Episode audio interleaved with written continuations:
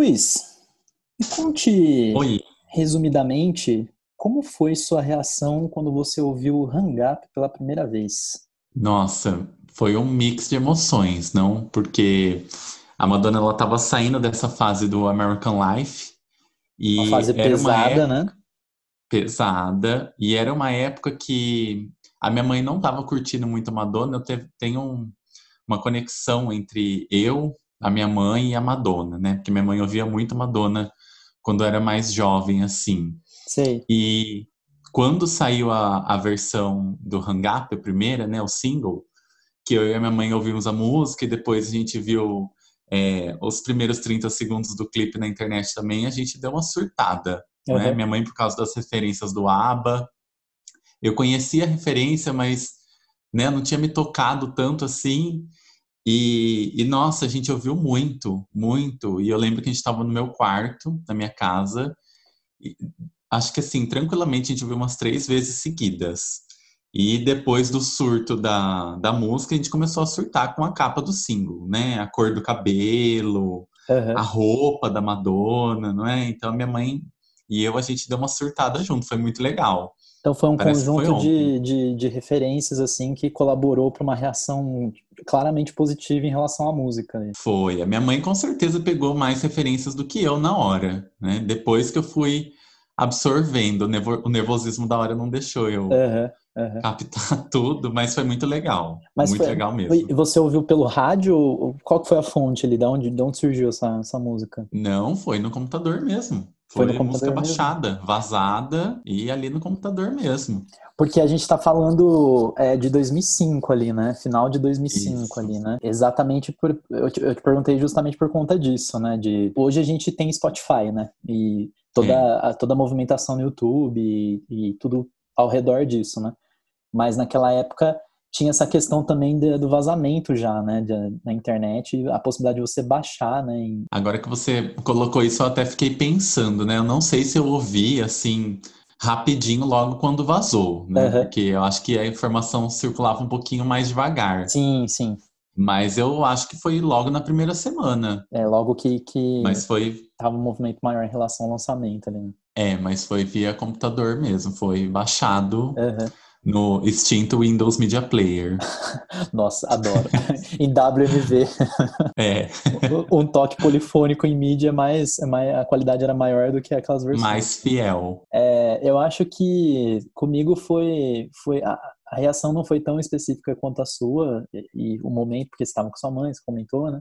E tinha toda, todas as referências dela, né? Como você disse aí. Mas eu, eu lembro que eu estava indo pro curso de inglês, eu fazia curso de inglês à noite, e meu pai estava me levando, né? Na época, obviamente, eu não dirigia ainda. Começou a tocar no rádio, né? Tava, na época, tem uma das rádios aqui da cidade, ela na época ela era bastante pop assim, né? Ela tocava muito muita música pop em todos os sentidos, né? Pop rock, pop farofa mesmo, os grandes Sim. cantores, os grandes artistas. E aí começou a tocar essa música e eu lembro que o o radialista lá, o locutor, ele falou antes, ele falou, né, ah, e agora é a nova música da Madonna, Hang Up. Já tinha ouvido falar de Madonna antes, obviamente, mas é, nu- nu- nunca me liguei, nunca parei pra ouvir e explorar a música, porque na época eu tinha 14 anos. Então, aos 14 anos você tá ouvindo música tosca que toca no rádio e, e acha que entende muito. Puxa só para baixinhos.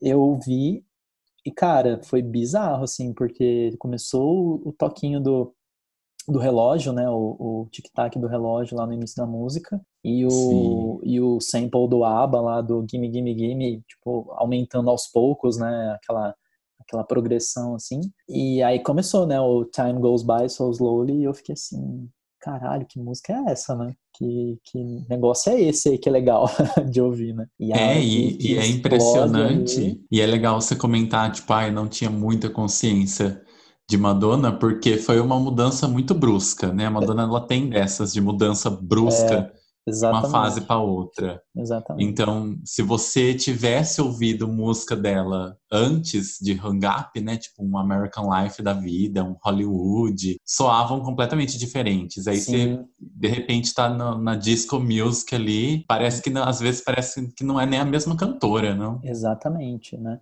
E isso porque eu não tava. Você comentou do, da parte visual, né? Da capa do single, todo o visual dela que Sim. faz referência aos anos 70, 80, o próprio cabelo ali photoshopado, mas né, já dá um impacto assim, né? mas eu, não, eu nem tinha visto essa, essa, eu nem tinha associado essa imagem, porque a, a Madonna como cantora pop, artista pop, né, ela vai trabalhar muito com essa parte de imagem também, né, para fazer a associação Sim. ali com o novo projeto dela. E aí eu, eu não tinha visto a imagem dela na, na era na era que, que, se começava ali, se iniciava naquele momento, né? Mas assim, depois que eu vi, porque aí a primeira coisa que eu fui ver visualmente falando foi o clipe, eu vi na TV ainda, né? Porque não uhum. tinha nos YouTube ainda em 2005, né? E aí quando eu vi o clipe na TV e o clipe no clipe ela não tá ruiva, né? Ela tá loira. Né? Não, Só na tá loira. Tá... E é legal porque eu tinha visto a capa do single, não é? Ela tá com aquele colã, né? Aquela cintinha Sim. assim na, na cintura. Uhum. E o trecho de 30 segundos do clipe que tinha na internet era aquele quando ela tá andando na rua com a mão no bolso já, com a jaquetinha. Sei, que tá à noite, aquela, né? Uma coisa aquela meio... entrada pro clipe de Sorry, da Van, Sei, é? aquela cena meio de um Travolta, assim, né? Embalos de e... sábado à noite, né? É, totalmente diferente do início, né? Porque a capa uhum. do single remete ao começo do vídeo, e etc. E aí vaza esse vídeo, eu fiquei assim, meu Deus. O que que tá acontecendo? Mas aí quando saiu a versão completa, aí tudo fez sentido. Exato, né? Ou seja, né, uma artista que sabe muito bem cada passo que dá ali, né, na divulgação do álbum, na, na toda a concepção da, da nova era que se inicia com cada álbum lançado, né? Sim, não só da... A gente tá falando especificamente do Hang Up aqui, que foi o primeiro single, mas num, num geral, né, a Madonna, ela é muito ardilosa. Sim. Ela é muito ardilosa. Ela sempre ela tá escolhe a dedo, sempre. Ela escolhe a dedo com quem ela vai trabalhar. E se ela tá prestes a finalizar um projeto e ela vê que não tá como deveria estar, ela cancela sem problema. Para quem não conhece a Madonna, ela é uma pessoa difícil, seria a palavra, não? É, eu acho que, é... assim como David Bowie foi na, no, no, no, estilo dele, né? Ela é um camaleão em todos os sentidos, né? É um, Total. É um camaleão é dentro de um prisma, assim, né? Que multiplica ainda mais as imagens dela. Né? Difícil, per perfeccionista, não? É. Detalhista. É. Com certeza, cada passo que ela deu no, no vídeo de Hang Up, na cada nota musical, com certeza aquilo foi assim milimetricamente estudado para estar ali, não é? Uhum, exatamente. Bom, Vamos lá então, você que está ouvindo aí do outro lado, esse é o Pod Replay, esse é o nosso primeiro episódio. Seja bem-vindo ao nosso podcast. Hoje a gente vai falar sobre Confessions on a Dance Floor, o décimo álbum de estúdio da rainha do pop Madonna, que muitos consideram talvez o melhor álbum da carreira dela. Vamos ver, vamos falar um pouquinho sobre isso. Meu nome é Everton Mera. E eu sou Luiz Ravazzi. E esse aqui é o Pod Replay.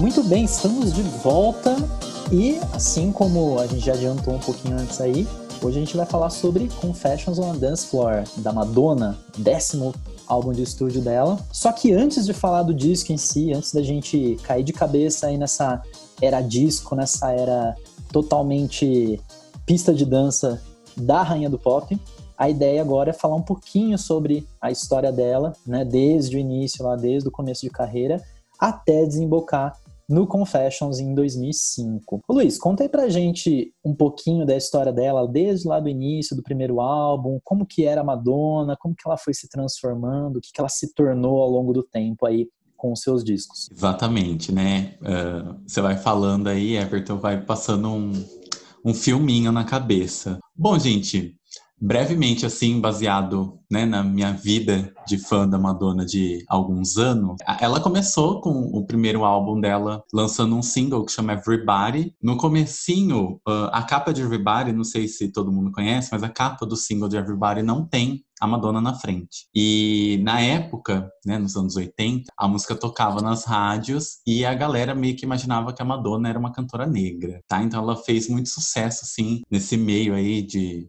né, música black, não sei, tem um nicho específico lá nos Estados Unidos, não? As pessoas ouviam. Uhum. E quando ela foi ganhando visibilidade, e a galera viu que a Madonna era uma mocinha loira dos olhos azuis. Isso daí deu né, foi um, um, comentário que surgiu que ninguém esperava. Ô Luiz, essa, essa questão que você está falando aí já é meio que parece hoje, né, analisando hoje, parece um prenúncio, né, do que a Madonna ia ser de, no sentido de polêmica, né? De sempre causar algum, algum comentário, né? Sempre, sempre. Inclusive, uma das primeiras vezes que ela foi num programa, eu não lembro o nome do programa, mas ela foi dar uma. fez uma performance de Everybody, não? Que era o uhum. single. Uhum. E aí o apresentador perguntou para ela o que, que ela queria fazer dali pra, dali pra frente, não? E ela, a resposta dela foi dominar o mundo. Né? Meio, uma vibe meio pink cérebro, né?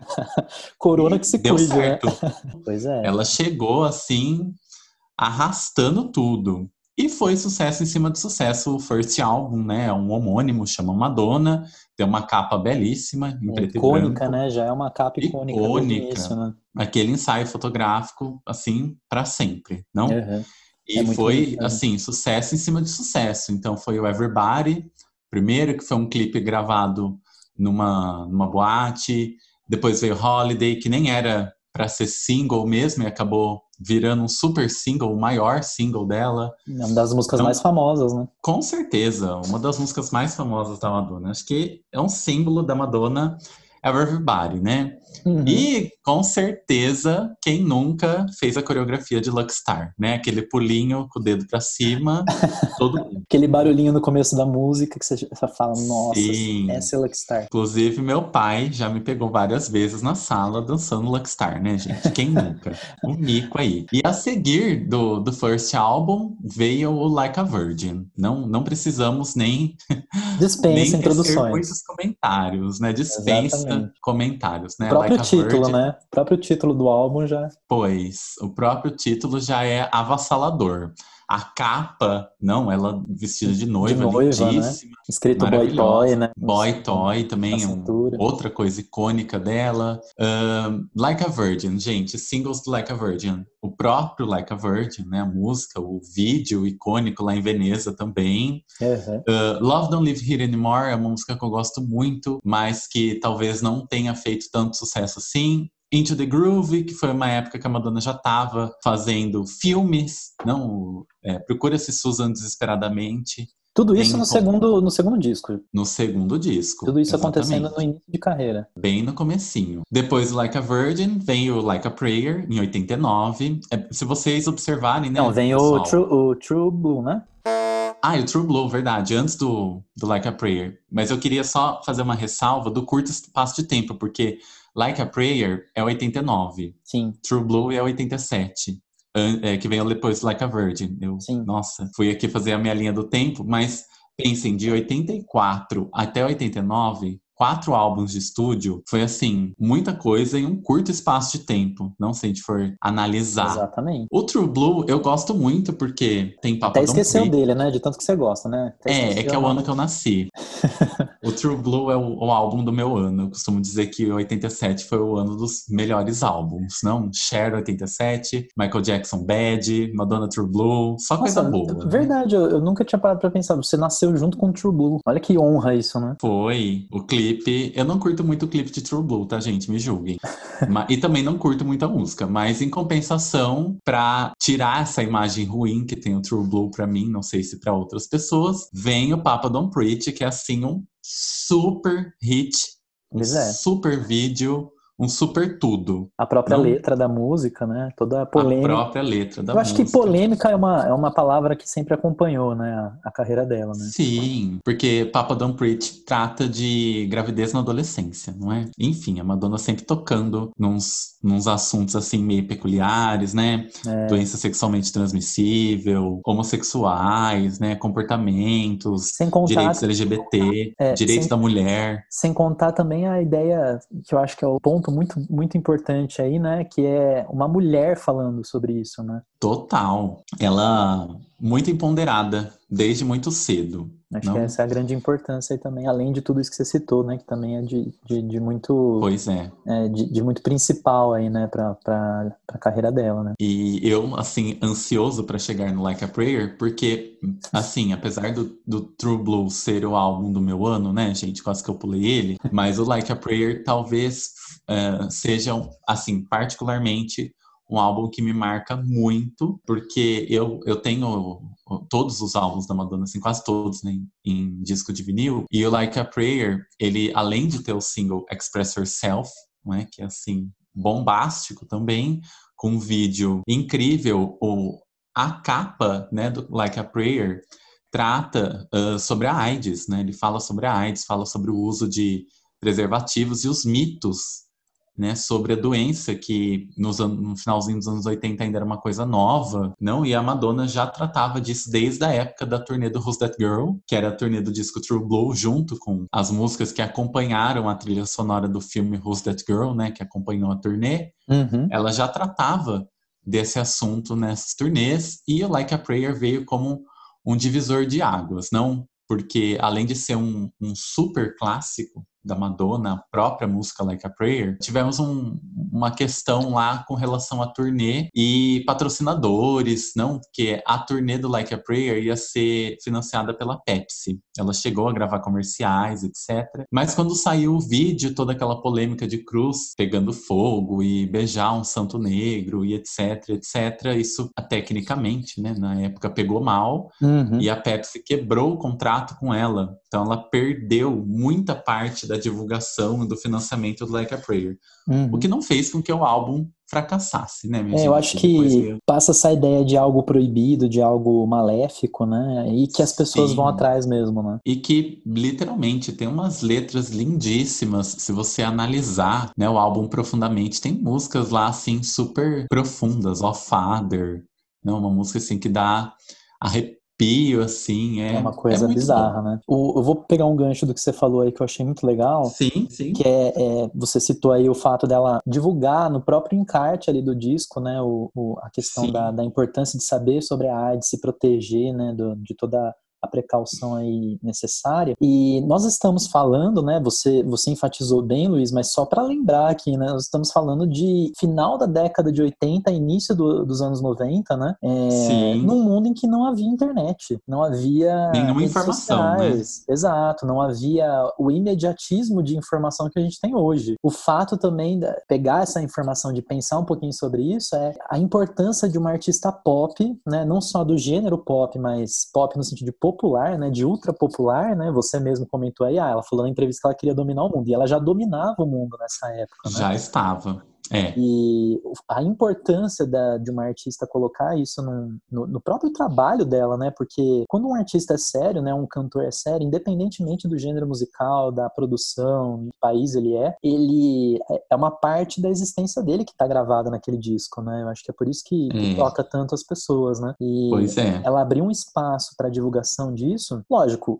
assim como todos os seres humanos, ela, ela é ela tem trilhões de defeitos, a Madonna, né? Como pessoa, como artista também, né? Ela, ela vai ter todo um lado ali complicado. Mas Sim. não é todo artista cujo status seja no mesmo, é, no mesmo patamar do- de, um, de um status da Madonna, né? É, que vai encarar esse tipo de, de responsabilidade, né? Porque ela não tem obrigação, É. né? Se a gente pensar nisso. Né? ela colheu bons e péssimos frutos por causa disso, né? Quem, quem acompanha sabe que a turnê Blonde Ambition foi muito controversa, que ela foi banida de alguns lugares, que ela foi ameaçada, é, ela foi inclusive excomungada, não é, nessa época pela igreja. Aham. E é muito legal porque uns anos depois, nos anos 90, ela lança a coletânea do Immaculate Collection e ela dedica o álbum pro Papa.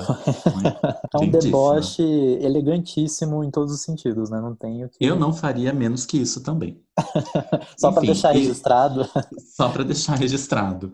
E uma outra música que eu acho muito forte é Promise to Try, né, que é a música da, que ela fez para a mãe dela. É uma música extremamente melancólica. Só de pensar na melodia que eu já estou arrepiado, né? Quem Ô, Luiz, não eu não sei se eu já, já comentei isso com você lá. antes, mas Promise to Try é a minha música favorita da Madonna, de todos os álbuns, de todos os lançamentos dela. É, uma- Jura, eu não sabia disso. é, e eu, eu começa pelo fato fato de ser uma música que não tem como você conhecer sem chafurdar Sim. a discografia da Madonna, né? Porque Sim. ela é uma música que tá ali no disco e acabou. Ela não foi no Lado B foi... super. Exato, lado B total. E ela, eu acho que ela é uma das músicas que não só representa o conceito completo do Like a Prayer, né? De toda tudo isso que você está comentando aí, né? Mas também é uma das músicas que mais revela quem é a Madonna mesmo, né? Por, o ser humano Madonna ali por trás de toda a carcaça é. da diva pop, né? E eu não consigo pensar em outra música, em outro álbum que tenha isso, porque a Madonna ela não se revela, não é? Exatamente. Exatamente. Ela não se revela. O que mostra, o que mostra mais uma, mais um ponto de como ela é esperta, né? No sentido mercadológico, né, no sentido de como lidar com a fama e tudo mais, né? Sempre afastada. Tem o próximo álbum que eh, a gente vai comentar depois do Like a Prayer, seria o Erótica. Uhum. Só que nesse entremeio aí, tem aquele I'm Breathless, não é? A trilha sonora do Dick Tracy. Por que é não dá pra pular? Um mais de, de, mais um filme, né? Que ela, que ela participou. Isso. Mas o I'm Breathless não dá para passar batido porque ele tem um, um, outro single que é extremamente icônico, não é? Diz aí qual que é.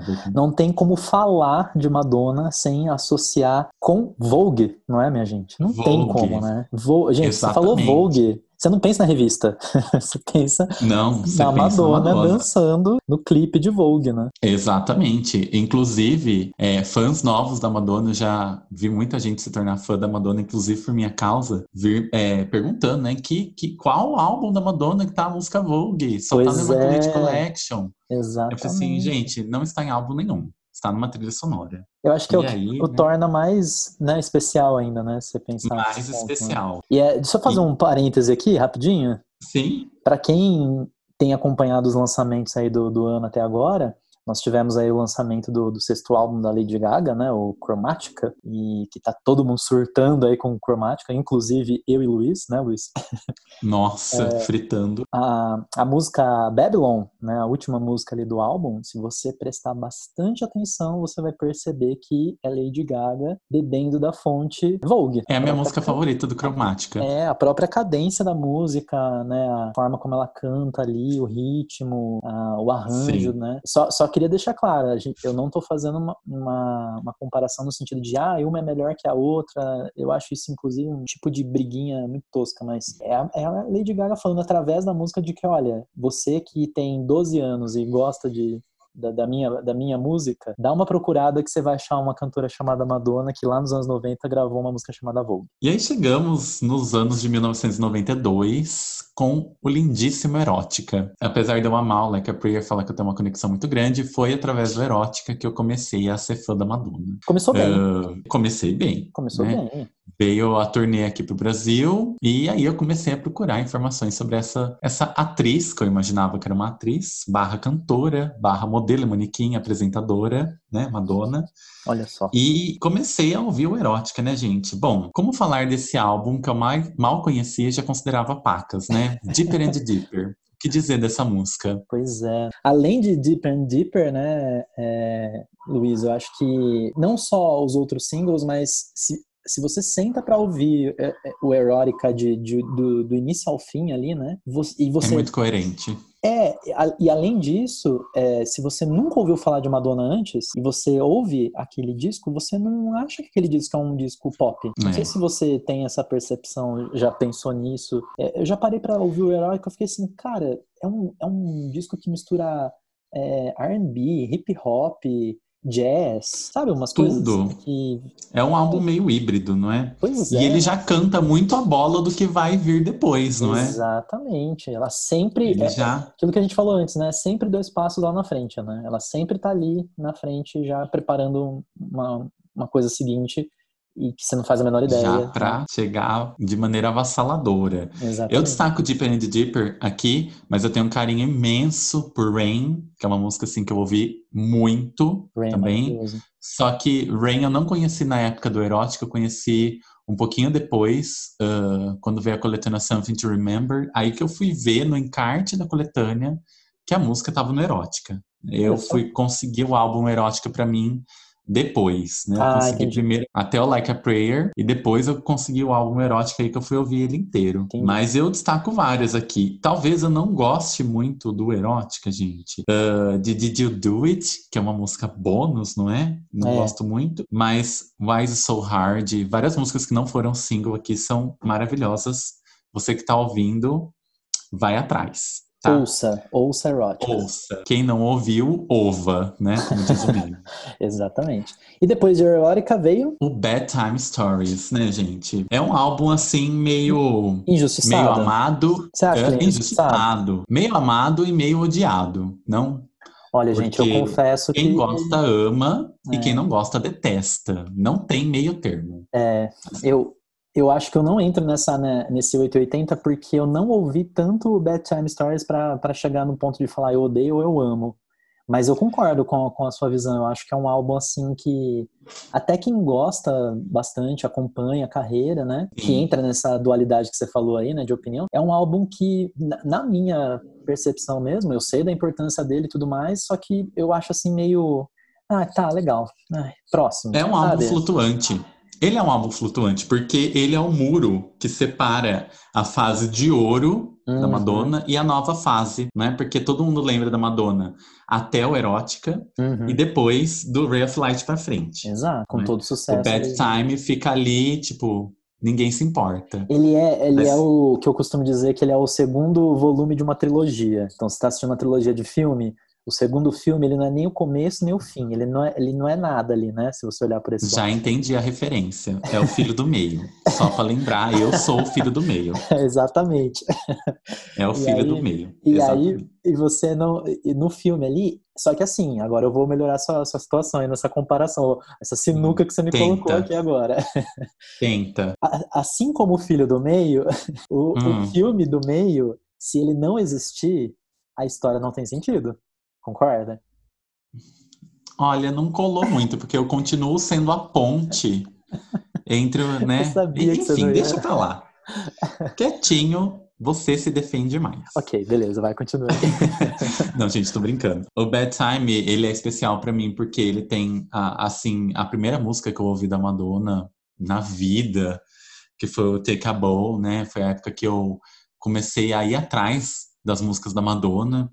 Então, Take a Bow é, assim, um baita single que tá no álbum meio apagado. As pessoas gostarem, elas... Não sei, eu acho que a Madonna tenta fazer uma nature acontecer desde os anos 90. né? Ela insiste em colocar em todas as turnê, turnês.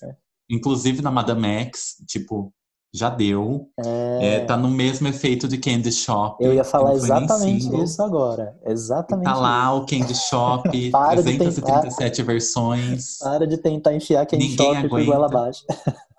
Exatamente. Gretchen, para de tentar fazer o barro acontecer. Não vai, Vai acontecer. pegar. Não vai Não vai pegar. Eu acho que Human assim, Nature é assim hum. também, exatamente. Bem colocado. Muito. Tem muitas músicas que eu amo no Bad Time, mas é um álbum de fã. Eu sou daquela porcentagem das pessoas que amam. Inclusive, eu consegui, eu ganhei esse vinil de presente de aniversário o, em 2018. E foi, assim, uma alegria infinita, porque era um vinil que eu queria muito. Uhum, Não, ah, eu demorei horrores para conseguir esse CD, porque ele estava esgotado no Brasil sim. por muito tempo. Agora ele foi relançado, mas eu tive que ir até o meio do inferno para conseguir esse CD. Comprei aquela famosíssima versão alemã que todo mundo aqui do Brasil importa, né? Sim, que tem a, a caixinha verde água, assim, né? Sim, que a minha É tá super bonito. linda. É, Foi dificílimo, mas conseguimos, não?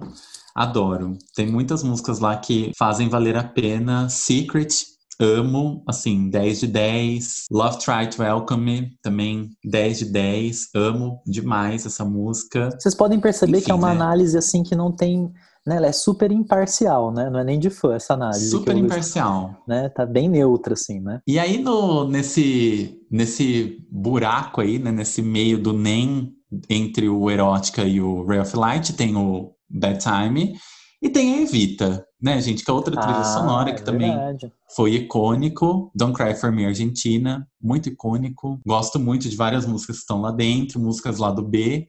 Inclusive o Must Love Me, que foi parte da Stick and Sweetie Tour. E era uma das poucas músicas do Evita que eu ouvia. E quando eu vi que tava na setlist da turnê, eu fiquei incrédulo. Porque Porque, né? Como super assim, né? nonsense, nada a ver. Desenterrou Mas total enfim, ali. foi muito bom. Eu adorei, chorei largado. Tem um detalhe aí, Luiz, nesse, nesse momento em que você está comentando, né? Que é o momento em que ela vai, que ela é contratada, né, para interpretar ali a, A Eva. o papel principal, né, na- no Evita, né? E só que nós estamos falando aqui de um musical, né? Sim. Madonna, a- apesar de toda a importância ao redor dela, tudo que ela representa, a gente comentou agora há pouco em relação à, à parte ativista dela, né? De, de se preocupar com a questão da saúde, da, da saúde pública, da comunidade LGBTQI+, e tudo, todo o restante ali que, do- do- dos contextos que a gente falou dos álbuns anteriores. Mas assim, Sim. É, uma, é um tópico, inclusive, meio sensível a gente falar sobre isso, mas eu acho que faz parte da, da discussão aí, principalmente desse contexto que você citou agora. A Madonna, até então, apesar de todo o sucesso dela, ela não tinha um, um alcance vocálico para interpretar um musical, né? Ela não tinha essa preparação, digamos assim, né? Quem acompanha de perto a carreira da Madonna, eu já vi é, vários comentários, já vi em vários documentários, já vi reportagem. A Madonna, inicialmente, ela é uma dançarina. né? A Madonna é bailarina. Ela não é uma exímio cantora. Ela é uma Uhum. cantora que se esforça, Sim, não é? É que ela é uma mulher muito inteligente. exatamente. Mas é, ela conseguir esse Evita, ela fez muito, muito trabalho individual, vocal, de tudo, para estar, para estar ali naquele filme, não? E eu acho que esse Evita é um calcanhar de Aquiles para ela, porque é- era a esperança dela se destacar no meio da academia e ela não foi premiada. Exatamente, né? Deve ter doído profundamente no ego da nossa queridíssima Madonna. É, a sorte é Deve que o ter. ego dela é bem pequeno, né? Não, não deve ter Super né, pequeno. causado super nenhum pequeno. problema, porque é um ego bem humilde, assim, não tem nada, nenhum problema, né?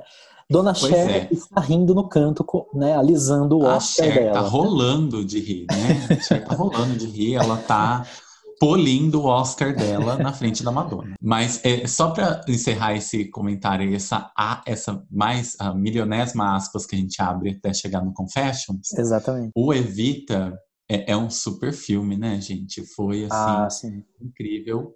Uh, gosto muito da trilha sonora também, inclusive o único single que eu tenho na minha coleção de CDs aqui é um single de Don't Cry For Me Argentina, Olha só. porque não faço questão nenhuma de ter também, né? Eu não gosto de singles. mas a gente tem que abrir aí essa. dar esse pontinho que Madonna, porque até o Evita, ela fez muito sucesso no cinema, mas todos os filmes que a Madonna fez eram filmes estilo pastelão. Who's That Exatamente. Girl é um filme pastelão, Dick Tracy, É, que hoje até, Susan, hoje né? até tem um status meio cult, assim, pseudo-cult, né? Se você pensar, Mas porque é tão, né? Filme de sessão da bizarro. tarde, né? É, filme de né? sessão da tarde. Não tem, não tem. Agora, inclusive, sem querer fazer piadas, não? A primeira vez que eu assisti That Girl foi na sessão da tarde. Então, Olha só, tá vendo? Auto-ironia aí, né? sessão da tarde, alta ironia. E aí o Evita, que é um filme de cartaz, né? Um filme de peso, Hum. não hitou. Pois E é. os que vieram depois, menos, né, minha gente? Quais vieram? Piorou só a situação da Madonna no cinema depois. Vamos deixar isso pra lá, né? Pra não queimar. Deixa para um né? outro Não, podcast. Puta merda, não vamos pensar, é, vamos, vamos pensar em um programa futuro porque daria pra falar de- numa boa aí, né? As- os micos, né? Ela tentou, né? Meus caros ouvintes, agora é a hora que o Everton vai brigar comigo, porque chega no Ray of Light. Eu E gosto é o melhor muito álbum dos anos desse 2000. CD, mas apesar dele ser o Grammy da Madonna, Por quê, eu né? Por não quê, acho, não acho o Ray of Light essa Brastemp toda que todo, nossa, que gíria de velho, né, Brastemp. Mas tudo bem. Brastemp. Eu não acho o Ray of Light a Ele não agradou, ele não agradou seus ouvidos, né? O buquê de, de notas dele não, não foi para o seu paladar, né, Luiz? Não. Arrojado. Eu acho que ele soa estranho em algumas músicas. Apesar de, dos pesares, eu adoro Shanty. Amo The Power of. Goodbye. Eu adoro. Nossa, Shanty. eu viajo nessa música. Às vezes eu me pergunto, Luiz, Adoro. por que, que a gente tá fazendo aqui, Luiz? Por que, que a gente tá conversando ainda? E às vezes eu me Não pergunto, sei, vamos cancelar esse programa. Lógico, gente, é a música single, né? A primeira, Ray of Light, eu acho incrível. Gosto muito. Pois é. E é isso. Fala você, Everton, você que é- levanta a bandeirinha do of Light, tá vestindo a sua jaqueta de plástico, ou a capa do CD, coisa você meio pode Pet Shop dizer. Boys, assim. o, o Luiz tá brincando dessa forma porque. é, olha, olha que inocente Raio de você tá luz. brincando, né? então, Eu não A estou gente- brincando. Aquele, mentira, eu tô brincando. a gente, a gente já, te- já teve essa discussão antes várias vezes. Ao mesmo tempo que, o- que o Luiz sabe da, da importância do, do, Ray of- do Ray of Light na, na carreira da Madonna, ele, ele até falou isso agora há pouco, né? Do, você Sim. comentou aí dessa divisão, né? Que de fato existe na carreira dela, né? E eu, por, por, por outro lado, eu acho o Ray of Light um dos melhores álbuns dela, justamente por ele ser um álbum estranho, né? Igual. Então a gente concorda discordando aí, Luiz, nesse ponto, eu acho. Sim. E é estranhíssimo, de fato. É um álbum assim que você- ouve e fala: Jesus amado, o que tá acontecendo aqui, né? Que que, que deu, né? Que, que bala se esses caras tomaram aí pra virar isso aqui, né? Foi. E- É porque, pessoalmente, a vida da Madonna também tinha tomado um Sim, rumo, né? Ela virou primeira- mãe ali, ela engravidou, gravidez, Exato. ela, ela mesma já. Ela mesma admitiu isso, né? Que esse acontecimento transformou completamente a visão de mundo dela, né? E eu acredito Foi. nisso, eu acho que, que é é algo que, de, de fato, cria um impacto muito grande na vida da, da Deve pessoa. ser algo gigantesco, né? É, e do artista. E sem contar que, assim como o Michael Jackson, né? A gente tá falando de um ícone pop aqui que não pertence. Ela, ela é como se ele, ela praticamente não tivesse uma vida particular, né? É como se Madonna fosse algo público, né? É, é assim que a mídia encara, é assim que muitas pessoas encaram, inclusive, né? Muitos fãs encaram ainda né, dessa forma, né? E aí, de repente, a rainha do pop tem uma filha, né? Mãe. Imagina, E- né? Isso no final do, do, do século ali, né? Não, e acarretou um hiato na carreira, né? Pois é. Teve um hiato. É. E assim, para as pessoas que encaram Madonna como um CNPJ, não é como uma Exatamente. empresa, Exatamente. isso é inadmissível. É. Porque, Como assim, né? Ela Tu- vai como assim? parar de Ela produzir. vai parar para ter filho? Exato. Não. Então, de 94 até 98, que foram esses quatro anos, que se a gente for pensar, não é muita coisa, que teve o Evita aí no meio. Sim. Inclusive, curiosidade, não, a Madonna teve que gravar rapidinho o Evita, porque ela já estava grávida, Sim. não é? Ela estava grávida e a barriga dela estava começando a ficar aparente e ela E sofreu aí? uma cobrança lá, mais essa, né? Além de Pois não é. ganhar prêmio nenhum, ela foi pressionada. Péssimo dia para ser a Madonna. Exatamente. Mas, enfim, né? O Light tem lá sua importância. eh, gostamos muito. Ele não, não teve uma turnê assim específica pro Ray of Light, porque a turnê que veio foi já em conjunto com o Music. Não, a Madonna ficou num Ah, é hiato verdade. até a Drowned World Tour. Não, Ela, ela se enfiou na toca mesmo. foi, ela lançou um, um disco, fez uma divulgação, mas não houve turnê. Não, uma turnê Ray of Light Tour não existe. Não, Uhum. Aí é, foi- foram esses dois anos de divulgação, aí o disco foi um sucesso estrondoso, não? O, o grande coming back da Madonna. Uhum. E depois vem o Music, né? que aí a Madonna já estava numa vibe mais libertina. Não? É. Começando pelo vídeo de Music. Exatamente. Não, maravilhoso, adoro. O Music é um álbum também que eu fico meio flutuante. Ao mesmo tempo que tem muitas músicas que eu adoro, é um álbum que eu não ouço muito, assim como o Ray of Light. Gosto muito, mas é um álbum que pra mim não Não vai. não mexe tanto comigo. É, não vamos, vamos colocar assim, o, o Music está para você, assim como o Bedtime Story está para mim. Exatamente. E por de último, aqui. que eu vou passar a bola pro Everton agora, vem o American Life, né? Você É. aí é uma pessoa da era contemporânea da Madonna. Fale sobre o American Life. O que, isso, o que, que influenciou na sua vida o American Life? É, nada. É isso, gente. Muito Nada. obrigado. Até o próximo programa. Mentira, eu vou dar na cara dele, gente. Porque American Life é a partir daí que eu começo a levantar a bandeira Madonna e ele não gosta. Quando a gente estava combinando sobre a, como conduzir aqui a nossa conversa e tal, a gente combinou isso. O, o Luiz ele tem, ele tem muito conhecimento da, da primeira, vamos dizer assim, a primeira parte da, da carreira da Madonna ali até esse divisor de águas que foi o Evita e o Ray of Light. E eu já me chamando de velho, né? É, exato. Outras, outras palavras. é exatamente isso. Mas, como a gente comentou no comecinho do programa, né, Luiz, eu fui prestar atenção mesmo na, na, Madonna no Confessions, em 2005, né? Que eu era adolescente ali e eu ouvi Hang Up e falei, peraí, né? Eu acho que eu preciso ouvir melhor essa criatura aí que tá cantando. E é legal você frisar isso, porque foi uma época que a Madonna, ao mesmo tempo que ela perdeu muitos fãs uhum. até era Confessions. Uhum. No Confessions foi a contra-reforma da Madonna. Exatamente. Ela recuperou muitos fãs. Ela fez Exatamente. novos fãs. Perfeito. Essa incluindo... colocação foi perfeita. Pois é, foi. Eu sou perfeito. Obrigado. Mentira. o, o uhum. American Life, se você senta para ouvir hoje, ele é um álbum assim que se Madonna tivesse um acústico MTV, vamos colocar dessa maneira, né? Eu acho que dá para é, classificar o American Life como é, algo introspectivo barra político, né? Não tem como, até melhor inverter aí a ordem, né? Político barra Político primeiro, né? é. Exato. Então, a Madonna surge ali em 2003, né? Bom, teve, a, teve ali um pouquinho antes a questão do, do da música do James Bond, né? Do 007, que é, o, é a música comercial, ali, né? né? Isso que serviu de, de ligação de ponte ali para a divulgação do álbum também, inclusive a música está no álbum, né? É aquele tipo que de é música... a música que destoa. Exato, isso que eu ia falar agora. É aquela música que não deveria estar ali, mas coloca porque a gravadora manda, né? E aí você tem que pois é. a música ali. Die Another Day está para American Life, assim como Perfect Illusion está para Joanne. Aquela música não tem nada a ver com aquele álbum. O American Life, ele vai chegar dando com um pontapé na cara das pessoas, assim, né? Madonna chega à política. Ela tá chegando e falando assim, olha, cansei dessa, dessa merda toda que está acontecendo nos Estados Unidos e no mundo, e eu vou colocar a boca no trombone. Se você não gostou, problema é seu. eu vou aqui, vou falar Exatamente. Mesmo, e já era, né? Notem como tem um padrão aí, né? É, o Luiz comentou do Erótica lá de, de, do início dos anos 90, que vai ter uma grande polêmica também, porque ela vai explorar essa questão da sexualidade e da, da nudez e da libertinagem sexual e tudo mais. É, e isso vai ofuscar o álbum, né?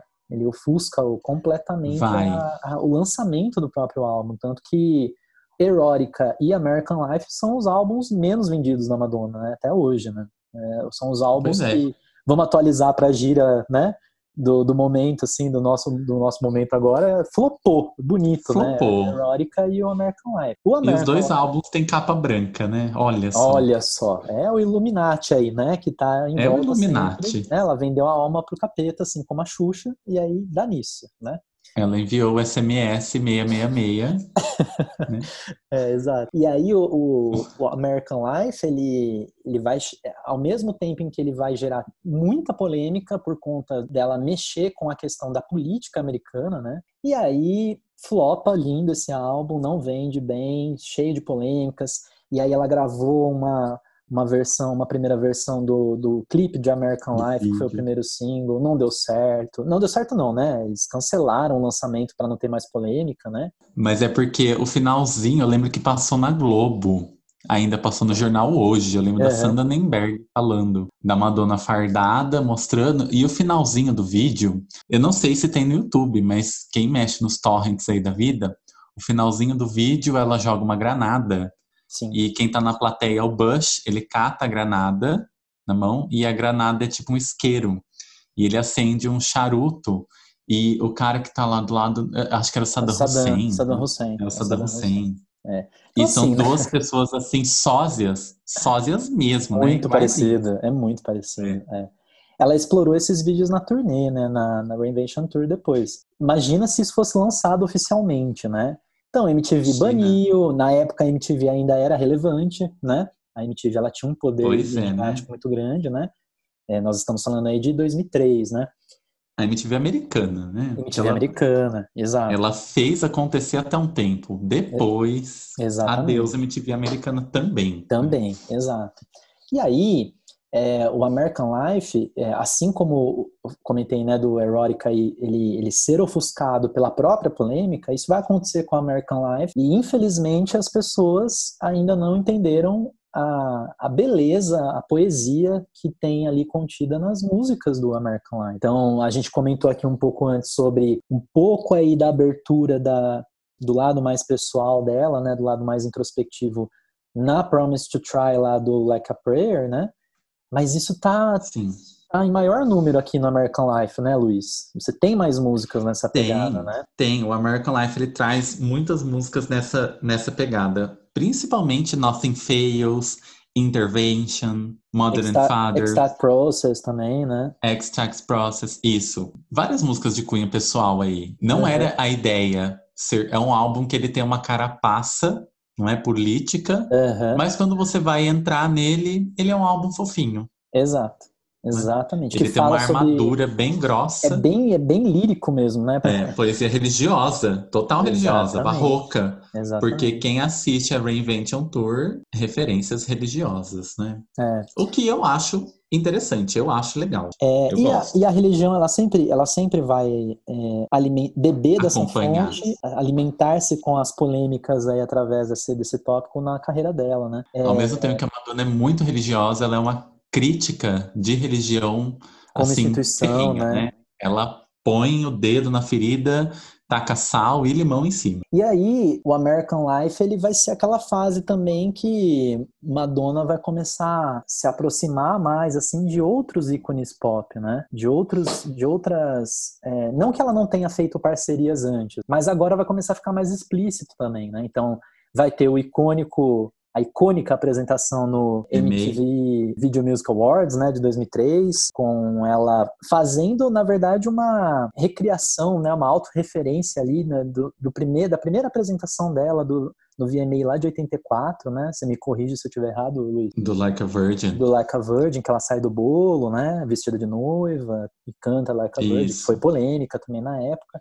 Foi. É, e aí em 2003 ela resolve é, recriar isso, né? Aproveitar essa ideia, mas atualizar para os anos 2000, né? A apresentação, ela está disponível aí no YouTube para quem quiser conferir. Hoje, graças a todos os deuses da informática, né? Em alta definição, finalmente, né?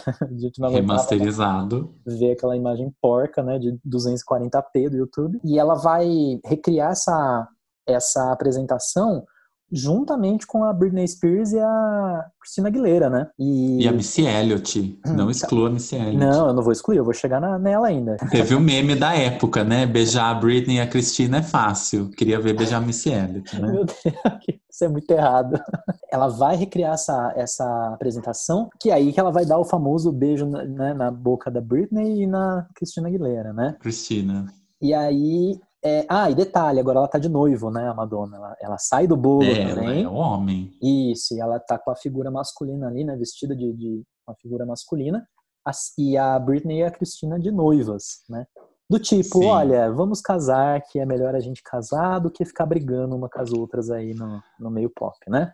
Uma ideia assim. É, mas é, é legal você ter tocado nesse assunto, porque tecnicamente o primeiro feat da Madonna foi a Britney. Exato. Antes de Me Against the Music, em nenhum álbum da Madonna tem feat. Exato. Tem o, a participação do Prince lá no, no Like a No Prayer. Like a né? Prayer. Mas ele era produtor também, né? Isso, É, tá- era uma outra pegada, né? Mas feat mesmo, Madonna contra- colaborando com outro artista, não então, tinha. e aí que tá o detalhe. Não tá no álbum da Madonna, tá no álbum da Britney, né? Da Britney. É, É. Ela é a- o feat da, da Britney, não o contrário, né? Mas mesmo assim, a Madonna não tava no álbum de ninguém também. Exatamente. Né? Então ela, tá, ela, Ela vai era- começar a se espalhar ali, né? Nessa, Mas isso foi também uma estratégia de Sim. coletar fãs. com né? toda certeza. É, ela, Foi uma tava no, no- ele tá, ela tava no pós-American Life ali, né? Tava naquele desespero. a- Uhum. a Warner, ele, a gravadora, né, morrendo de desespero para conseguir uns centavos a mais ali, porque tava, tava feia a coisa, né?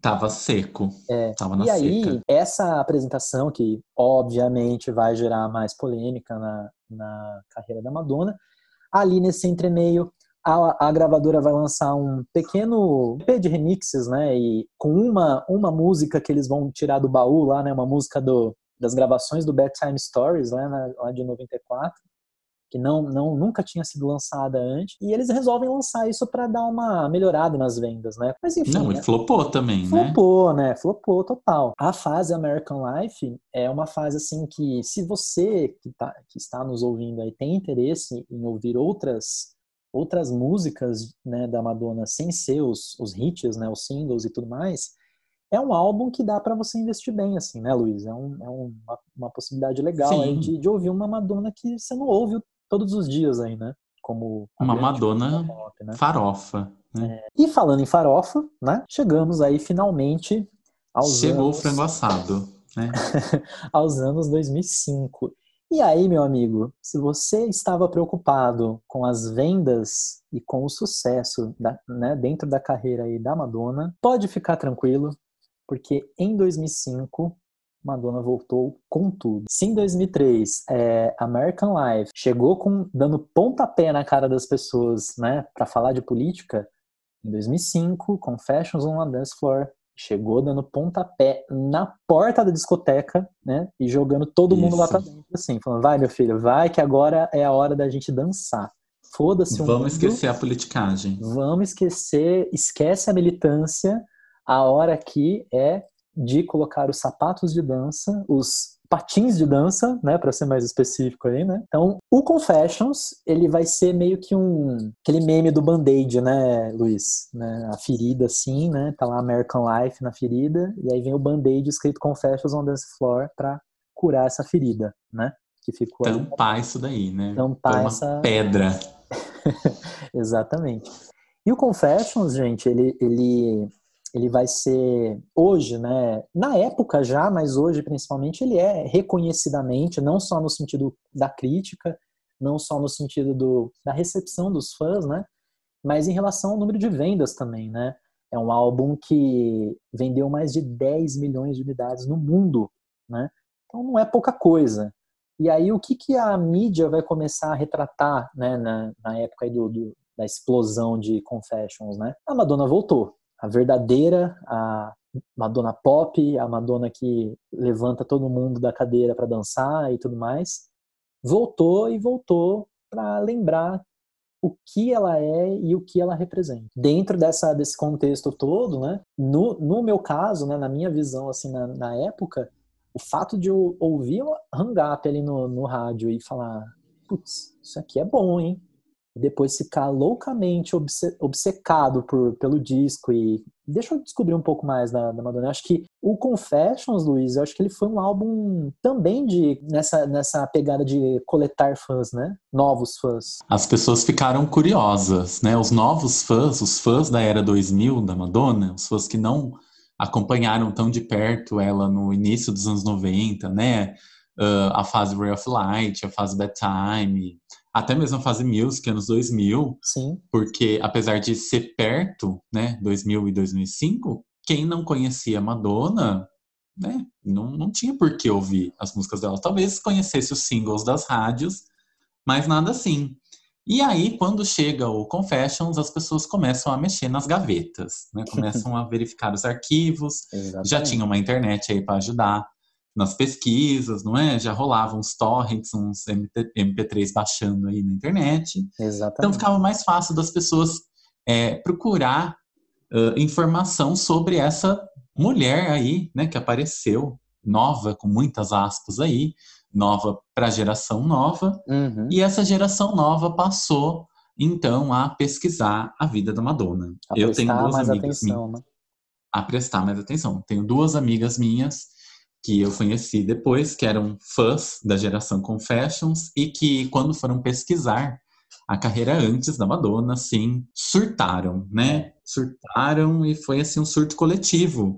É. Porque eu não sei se era um efeito de né, coletividade, assim, né, de histeria coletiva, mas as pessoas que pesquisavam Madonna a partir da era Confessions tendiam a gostar do Confessions e da Madonna antes do bedtime, né? Do erótica para baixo. É engraçado que é um fenômeno que pega muita gente. É, eu nunca tinha pensado nessa relação aí. De fato, é isso mesmo que acontece. É, a velha Madonna, por isso que fala-se, né, do grande retorno do Confessions. É uma, uma, uma besteirada, né, um, um, grande retorno, porque ela já tinha retornado as pessoas que não se importavam. Exato. É um efeito meio Britney Spears, né? Exatamente. Depois do blackout, o que que veio? Nada.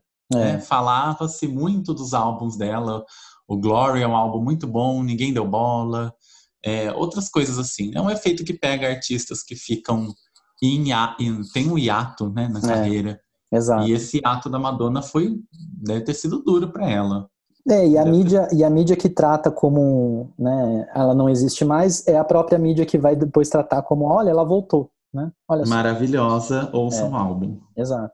Exato. E foi isso, eu acho que Confessions, ele, dentro da, da carreira aí da Madonna, ele vai representar para a mídia, né, e para a população no geral, tirando os, os fãs de longa data, que já sabiam de todos os contextos ali anteriores, ele vai ser esse álbum que representa um estilo assim, ou uma fase nova que vai agradar N públicos, né? Ele não, ele não vai ser Sim. tão específico, ao mesmo tempo em que ele é específico, que ele vai fazer referências a muita música, a muitos estilos dos anos 70 e anos 80, que são, que são a, as épocas ali de ouro para Madonna, né? Porque ela foi influenciada por essas músicas quando ela, ela, era mais jovem, mas ao mesmo tempo é um álbum assim universal, né? Ele, ele tem um, um estilo musical e ele não envelhece, né? Se você ouvir o, o, Confessions hoje, você vai perceber que é um álbum moderno ainda, né? Dá para dizer isso. Fala, putz, isso aqui Muito. é uma música que os, os artistas ainda estão produzindo dessa maneira. É muito moderno. E se você que está aí do outro lado quer saber mais especificamente sobre Confessions, né, Everton? Uhum. Segura aí, nós vamos falar especificamente então do Confessions on a Dance Floor.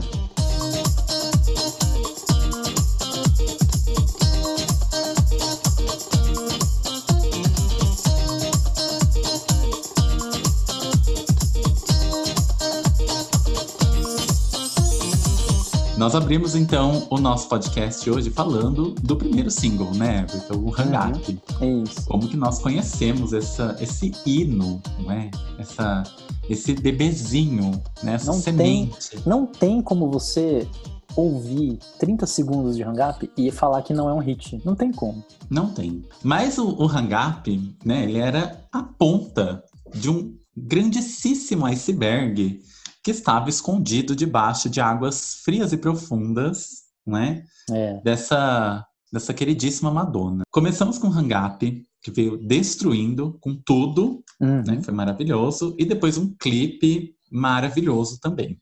Exato. Ainda antes da gente começar a gravar o podcast, nós estávamos conver é, conversando que o Confessions, ele, é, ele soa moderno, porque ele tem músicas, uma masterização moderna já, com um som uh, futurístico, não sei explicar. E também, ele é um álbum único, porque ele é um álbum estilo non-stop. Nós estávamos comentando sobre isso. isso. O CD Exato. do Confessions on Dance Floor, ele não tem parada entre uma música e outra. Ou as, seja, as músicas é tudo... se emendam, né? Exatamente, é tipo um áudio só é um áudio gigantesco separado em alguns blocos, tá? Uma música conecta na outra. E é muito divertido isso daí, porque é literalmente uma festa, né? Você pode colocar o CD é. lá tocar, aperta o play e deixa como se a pista pegar fogo. Ferver. Né? É como se fosse um set de DJ mesmo, né? Que ele preparou ali Sim. e vai emendando as mixando as músicas ali para não ter pausa, né? Entre uma, uma faixa e outra. Uma faixa é... e outra. E isso é muito legal. Foi super inovador seguindo essa onda aí dessa, dessas artistas novas aí que fazem álbuns visuais, né? Que é todo um filme, ah, não sei o quê. De fato, exatamente a ideia inicial de fazer um álbum assim, não foi, a Madonna não foi pioneira, tá? Eu tenho discos da Donna Summer que são non-stop também. O próprio Bad Girls da Donna Summer foi vendido como um, um vinil, né, um álbum que tinha 90 minutos de música sem parar. Uhum. E as músicas são non-stop, mas a gente percebe que tem a referência da Donna Summer dentro do Confessions também com Future Lovers, não é? Exatamente. I Feel Love da Donna Summer inclusive aparece na turnê. Na turnê. É, ela, Inclusive, ela vai Dona deixar Summer, claro, né? Pois é, Dona Summer é a rainha da disco music, não tem para ninguém. Né? Várias pessoas beberam na fonte da Dona Summer, inclusive a Cher. Né? A Cher gravou dois álbuns disco, que é o Take Me Home e o Prisoner. São dois álbuns discos da Cher, são os dois únicos também, eu adoro. Mas todo mundo foi tentar ser Dona Summer no auge da Dona Summer, e a Madonna foi tentar ser Dona Summer no ano de 2005. Pois é. Né? né? Esperou baixar a poeira. E, e além de, de tudo isso, né, da, dessa questão do conceito de um álbum que na verdade é como se fosse uma faixa só, para emular essa ideia de pista de dança mesmo, né? Tem um detalhezinho aí no, no próprio título do, do do disco, que é o Confessions, né? Então a gente não está falando apenas de pista de dança aqui. Nós estamos falando de confissões na pista de dança. E eu acho que se existem aí inúmeras genialidades dentro desse álbum pop da Madonna, né? Uma delas é exatamente esse detalhe do eu estou é, eu estou falando de pista de dança, eu estou falando de animação, de levar, levantar o astral da galera, mas eu não vou deixar de falar da parte mais profunda, da parte mais introspectiva, da parte que fala mais do daquilo que está por dentro de todos nós. Sim. Tanto que nessa, nessa ideia aí que você comentou, né, Luiz, do, da, dos, das faixas serem mixadas, né? A hora que você ouve o álbum nessa versão, né, na versão completa, assim, completa não, né, na versão que, que não tem pausas, é essa a impressão que fica, né, porque começa com hang up, com tudo ali, né, pista de dança total, Sim. festa total, e ao, conforme o álbum vai tocando, você vai percebendo uma mudança, vai mudando, vai acalmando ali, vai acalmando. Ele até, tem uma, né? uma expressividade meio onda, né? Ele sobe, desce, é... sobe, desce.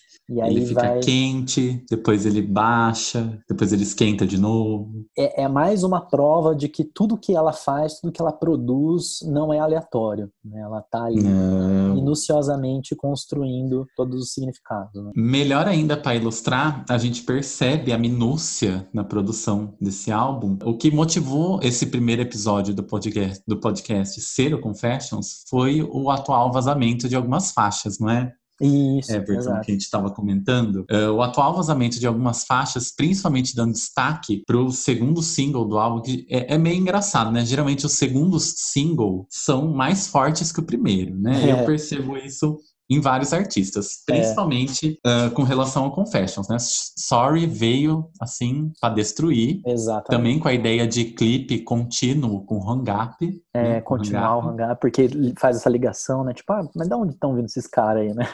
E aí Exato. a pessoa vai procurar o outro single, né? E a gente vê nesses demos a experimentação do álbum. A gente vê que Sorry foi uma música que foi editada na letra, não é? A música vazada tem versos a mais, ela é mais comprida. Sim. Nós vemos vários instrumentais que foram trabalhados, né? É difícil a gente ter acesso ao backstage de um álbum, porque muita coisa muda. Não, a gente conseguiu ver isso naquele vazamento assim triste do Rebel Heart. É, né? exato. Conseguiu ver o backstage inteiro do Rebel Heart, como que era e como ficou. Algumas decepções, não é mesmo? É. Algumas músicas que ficaram melhores, outras que a gente não gostou tanto. A produção da Avicii lá do Baixa Over Me, eu gostava muito, muito mais da versão demo. Enfim, decepções. Mas o Confessions, ele dá para perceber a minúcia, né? O trabalho árduo, né? A coisa parnasiana de produzir esse álbum aí, de lapidar mesmo para ser uma coisa perfeita. Irretocável. E foi né? o que ela conseguiu, né, gente? Foi Exato. perfeito. Vamos falar dos singles, Everton. É, a gente comentou aí do, do, do Hang Up, falamos agora um pouquinho de Sorry, né? Depois do, do Sorry, teve o lançamento aí do Get Together. O que Get... é o melhor single deste álbum, sem sombra de dúvida. Você acha, Luiz, que é o melhor, melhor Eu single? Eu acho. Dos singles, é, não tô falando que é a melhor faixa.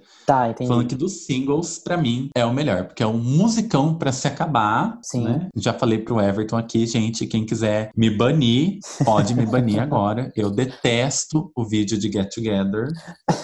É um vídeo totalmente nonsense, nada a ver, não Aquela gosto. coisa bem, né? Ah, vamos fazer um negócio aí já. Pega esse material aí. Trabalhou tanto pra deixar pra lá. Mas Exatamente. quem acompanha Making the Video sabe que esse álbum no Confessions foi dolorido pra Madonna, porque ela já tava com certa idade. É. E você vê o Making the Video de Sorry, a bicha se acabando não é? Ela dando o sangue. Eu tenho certeza que deve ter su sido super exaustivo tudo. Sim. Mas ai, né? Nada, nada, nada. Né? E aí, na hora que chega no, no Get Together, ela podia ter dado só mais um pouquinho do sangue. né? Toma mais uma gotinha.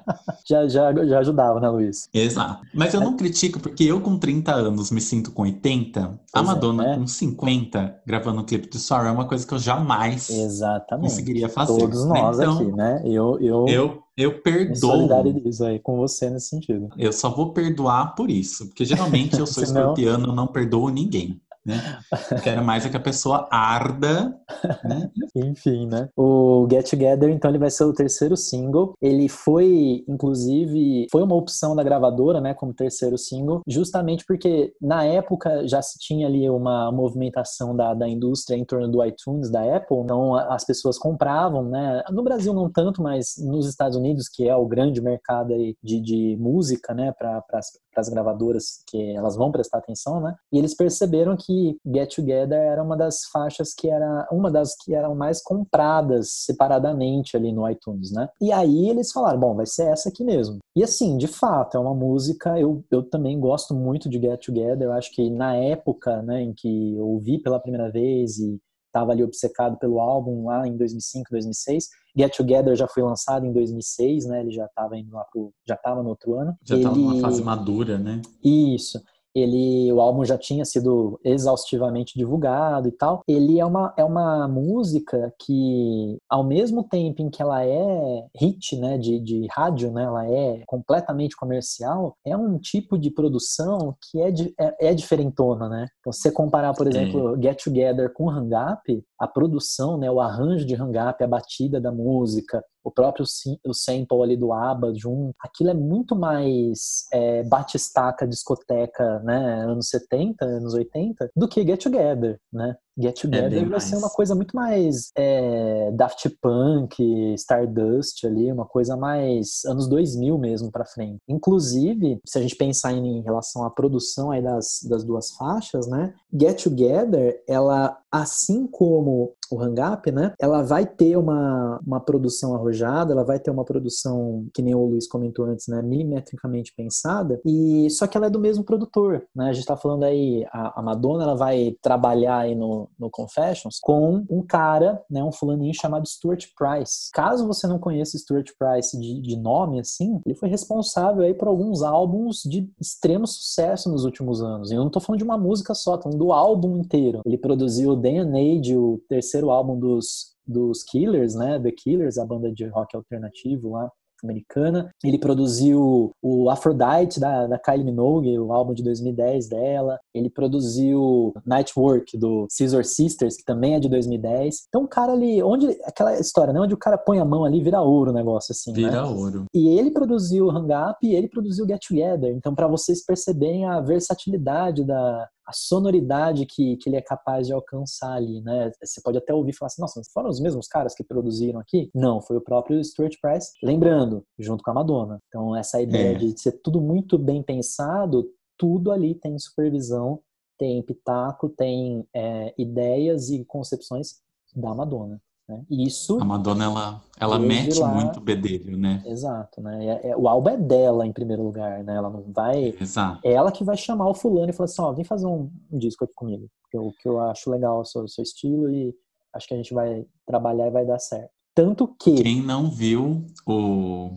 o making off da MIA gra gravando Birthday Song no MDNA, que veja que a Madonna só fala do it again, do it again, 337 Exatamente. vezes. Exatamente. E a queridíssima da MIA lá querendo mandar a Madonna para aquele lugar. Né? Já estava cansada. Ela não aguentava mais, né? Não. E aí ela lembrou, não. estou trabalhando com Madonna, né? Não é todo dia isso. que isso acontece. Aí ela pegou a bolinha e baixou a bolinha, né? Exatamente. Um fato interessante, é, inclusive, em relação à produção, né, é que antes de, de começar a produzir com o Stuart Price aí, né, a Madonna, ela, a ideia era ela trabalhar com o Mirvais, né, o Mirvais, que foi um, o produtor, principal produtor do Music, ele chegou a produzir algumas coisas no American Life também, mas no American Life tem uma faixa, tem uma, uma música lá, né, que foi produzida pelo Stuart Price. Eu acho que é Star Process, se não me engano, que foi produzida por ele, junto com a Madonna. E aí ela lembrou do Stuart Price, porque ela não estava curtindo muito a pegada que o álbum estava tomando com o Mirvais, o aquilo que ia se tornar o Confessions depois, né? Quando ela sentou para conversar com o Stuart Price, eles começaram a ter ideias, eles começaram a, a combinar as coisas e ela percebeu, encaixou ali que ia dar certo, Aí pronto, aí foi. E aí o fluxo de, de trabalho deles foi assim, completamente doido ali, né? Tem várias entrevistas aí na internet, entrevistas em vídeo, entrevistas para revistas, que a Madonna afirma, ela fala assim, o, o eu chegava de manhã na casa do, do, do, apartamento dele, dava algumas ideias, falava mais ou menos o que eu queria. A gente trabalhava com aquilo durante o dia. Ele passava a madrugada inteira trabalhando, né, com, com aquelas faixas. Bom, e além disso, né, o, o Stuart Price, ele, além de ser produtor, né, ele, ele é DJ e ele trabalhava na época muito, né, em casas noturnas. E aí, o que, que ele fazia muito na, na época de concepção aí de gravação, né, de criação do Confessions? Ele terminava de produzir ali junto com a Madonna um instrumental, ele fez isso com Hangap, inclusive, né? Terminou a produção da, da parte instrumental e ele colocou para tocar nas festas em que ele atuava ali como DJ. E aí ele percebia a reação das pessoas. Inclusive, ele gravava essa reação com o celular dele da época lá, né? Que já filmava, meio, de maneira meio tosca ali, mas ele filmava e mostrava pra Madonna e falava assim: ó, galera tá, tá curtindo essa, a direção que, que a gente está tomando aqui. Então, toda essa parte de bastidores é importante a gente pensar e falar um pouco para saber por que que deu certo o álbum, né, Luiz? Por que que Isso. funcionou bem, né, no final das contas? É uma coisa minuciosamente trabalhada, né? Falta ainda a gente, estamos falando bastante de Hang Up, mas falta a gente falar do último single. Esse último single, gente, é uma música que fez sucesso, tem um clipe bem peculiar, era uma época que a Madonna já estava na turnê, né? Ela estava fazendo a turnê no Japão, então ela estava com um cabelo diferente, né? Um cabelo meio Chanel, loiro, platinado. E a música em questão é a Jump, né? É uma música que ela é muito legal e tava numa pegada da época lá, a Madonna sempre incorporando coisas novas, né? momento, né? né? Coisas que eram sucesso, que era o Le Parkour, Uhum. Né? E o clipe trabalha essa coisa do Le Parkour com a música e tem tudo a ver, né? O nome da música com Le Parkour, Jump. Ele né? já tinha usado um pouco disso no clipe do Hang Up, então não ficou uma coisa tão destoada no, no, no final das contas, né? Então, é, é uma dança, literalmente uma dança de rua que tava lá no, no Hang Up, né? Eles utilizando a cidade como parte da coreografia e depois Sim. no Jump isso foi completamente coroado, não é? é? Não só no clipe de Jump, mas agora indo pouquinho mais adiante, falando da divulgação das turnês, né? Da turnê mundial, principalmente, que a Madonna ela fez uns pocket shows, não para sentir a, a, Ela sempre faz pocket show, né? Acho que basicamente quase em todos os álbuns ela fez. É, é acho que sim. Uma pré-turnê antes da turnê, mas a pré-turnê do Confessions foi um teste é, para saber o que, que ia virar a turnê final, porque essa turnê também, além de ser uma turnê luxuosa, né, porque a Confessions Tour é muito luxuosa em comparação Sim. com as outras, Sim. ela é muito moderna, e é a turnê que a Madonna, ela, não vou dizer que a Madonna está engessada, mas dá para ver que é a Madonna mais técnica, inclusive na postura de dança, na postura de conversa com o público, Sim. na postura vocal, na, nas coreografias, no uso cênico, né? A, o jeito que ela anda no palco, se você procurar é, vídeos amadores, é igual o registro de Londres, é igual em todos os lugares. Uhum. Né? Ela foi muito coerente na Confessions Tour, eu acho, né? Por isso Sim. que é, é, um grande clássico da Madonna. Mas falando de pré-turnê, né, de divulgação promo, uma coisa que me entristece muito é ela ter feito uma versão legal, maravilhosa de Everybody e no final não entrou para a turnê. Pois é. Não é? E é uma versão muito boa mesmo, né? É uma versão muito boa. E também ela tinha treinado determinado né? Circulam aí rumores de que ela tinha treinado Holiday também. É, Eu acho é que, que a Confessions Tour é a primeira turnê da Madonna que não tem em que Holiday não estava no setlist. E isso causou um estranhamento em todo mundo. Né? Exatamente. Porque Holiday estava em todas as turnês da Madonna, desde a é. primeira. E aí chegou é, na Confessions, ela simplesmente abriu mão desse hit, né? Que é a marca oficial da Madonna. Saiu. Mas, mas pensando nisso do que você está falando aí agora, eu acho que geralmente as turnês turnês sempre terminavam com Holiday, né? Ou se não terminava, era uma música de, de início de bloco para levantar a galera e tudo mais. Mas assim como ela fez no, na Drowned World Tour, lá da, que era